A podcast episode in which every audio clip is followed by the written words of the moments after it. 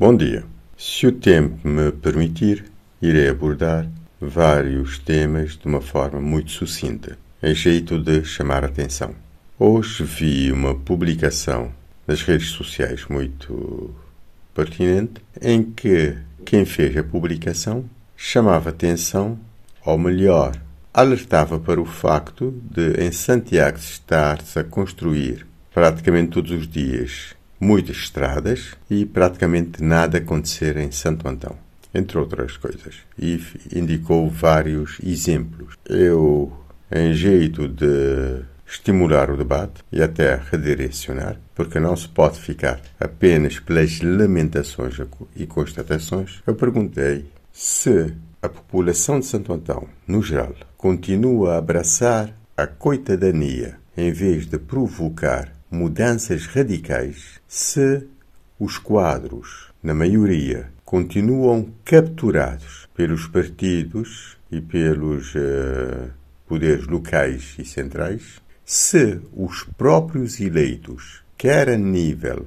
local, quer a nível nacional, estão submissos às cúpulas partidárias, como é que se fará essa mudança radical? E acrescentei, a mesmíssima coisa, ou pior, se passa em São Vicente e talvez noutras ilhas. É bom que, principalmente, os eleitos tenham um pouco de vergonha, os eleitos locais nacionais, e assumam de facto o seu mandato, porque o seu mandato é para com a ilha, para com as populações e não serem meros correios de transmissão das cúpulas partidárias. É uma situação que deverá mudar, mas não mudará por si próprio. Um outro aspecto, um outro assunto, é a situação da degradação, eu diria, moral das pessoas, dos cidadãos de uma forma geral. Por exemplo, há dias aconteceu uma algo, eu penso, caricato.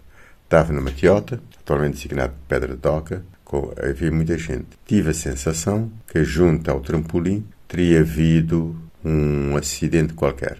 Alguma pessoa tenha caído pensei que eventualmente poderia prestar alguma assistência. Então dirigi-me para junto da onde estava aglomerada essas pessoas. Mal aproximei, a pessoa, havia uma pessoa aí com um pano à volta de cabeça, as pessoas a prestarem algum socorro. Virou-se para mim e disse: O que é você está a fazer cá?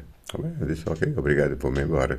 E as pessoas que me conhecem dirigiram: Então, Sr. António. É, eu disse: Não, eu vim cá para ver se podia ser útil em qualquer coisa, até com transporte, etc. Mas, perante essa tudo, eu vou-me embora.